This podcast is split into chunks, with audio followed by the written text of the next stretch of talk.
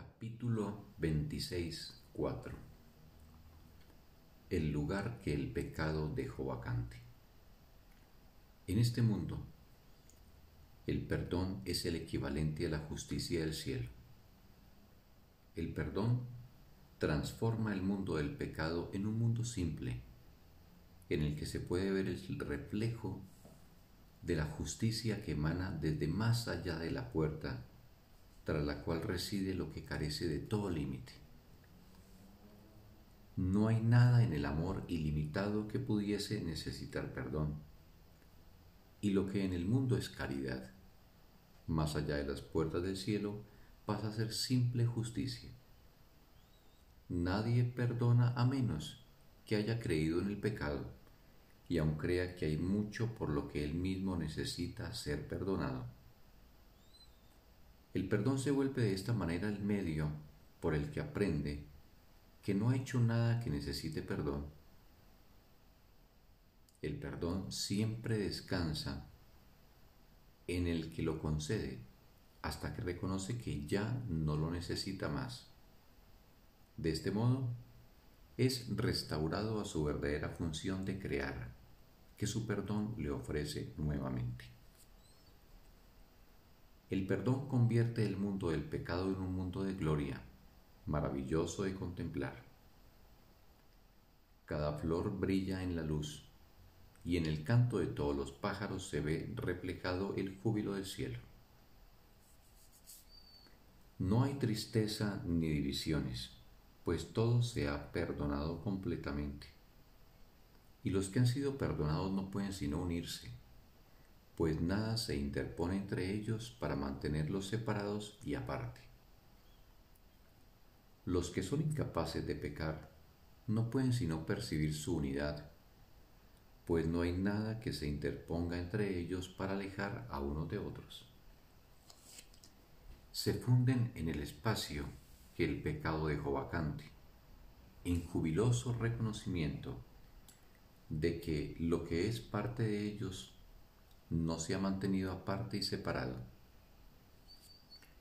El santo lugar en el que te encuentras no es más que el espacio que el pecado dejó vacante. En su lugar ves alzarse ahora la faz de Cristo. ¿Quién podría contemplar la faz de Cristo y no recordar a su Padre tal como éste realmente es? ¿Y quién que temiese al amor podría pisar la tierra en la que el pecado ha dejado un sitio para que se erija un altar al cielo que se eleve muy por encima del mundo hasta llegar más allá del universo y tocar el corazón de toda la creación? ¿Qué es el cielo sino un himno de gratitud, de amor y de alabanza que todo lo creado le canta a la fuente de su creación? El más sano de los altares se erige donde una vez se creyó reinaba el pecado.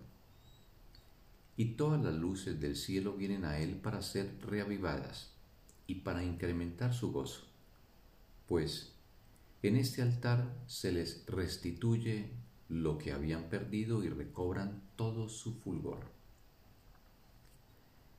Los milagros que el perdón deposita ante las puertas del cielo no son insignificantes. Aquí, el Hijo de Dios mismo viene a recibir cada uno de los regalos que lo acerca más a su hogar. Ni uno solo de ellos se pierde, y a ninguno se le atribuye más valor que a otro. Cada uno de esos regalos le recuerda el amor de su Padre en igual medida que el resto. Y cada uno le enseña que lo que él temía es lo que más ama. ¿Qué otra cosa, salvo un milagro, podría hacerle cambiar de mentalidad de modo que comprenda que el amor no puede ser temido? ¿Qué otro milagro puede haber aparte de este? ¿Y qué otra cosa se podría necesitar para que el espacio entre vosotros desaparezca? Donde antes se percibía el pecado se alzará un mundo que se convertirá en el altar de la verdad, y allí te unirás a las luces del cielo y entonarás con ellas su himno de gratitud y alabanza. Y tal como ellas vienen a ti para completarse a sí mismas, con ese mismo propósito te dirigirás a ellas. Pues no hay nadie que pueda oír el himno del cielo sin añadir el poder de su voz, haciéndolo así aún más dulce y todos se unirán al himno ante el altar que fue erigido en el pequeño espacio que el pecado proclamaba que era suyo. Y lo que entonces era minúsculo se habrá expandido hasta convertirse en un himno excelso, en el que todo el universo se habrá unido cual una sola voz. Esa pequeña mácula de pecado que aún se interpone entre vosotros, está demorando el feliz momento en el que las puertas del cielo se abrirán. Cuán pequeño es el obstáculo que te impide disponer de la riqueza del cielo, y cuán grande el gozo en el cielo cuando te unas al imponente coro en alabanza al amor de Dios. Fin del texto un bendito día para todos.